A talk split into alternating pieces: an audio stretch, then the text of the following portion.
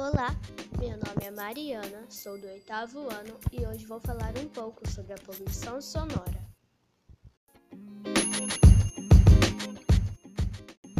A poluição sonora é um dos maiores problemas dos centros urbanos.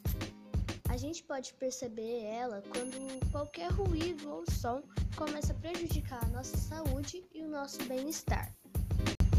De acordo com a Organização Mundial da Saúde, a OMS, diz que a poluição sonora de 50 decibéis já prejudica a nossa comunicação.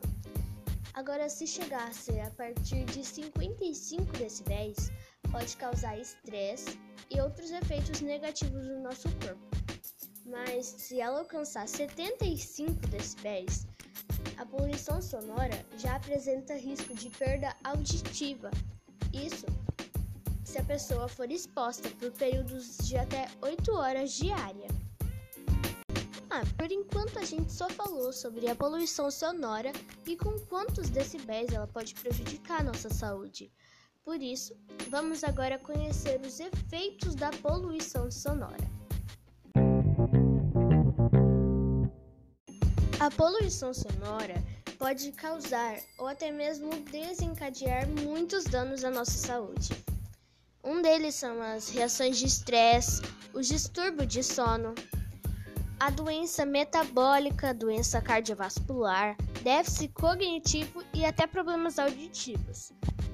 O aspirador de pó, os liquidificadores, os secadores de cabelo, a buzina e aqueles carros de som são alguns exemplos de fontes de ruídos que na maioria das vezes nos perturbam no cotidiano.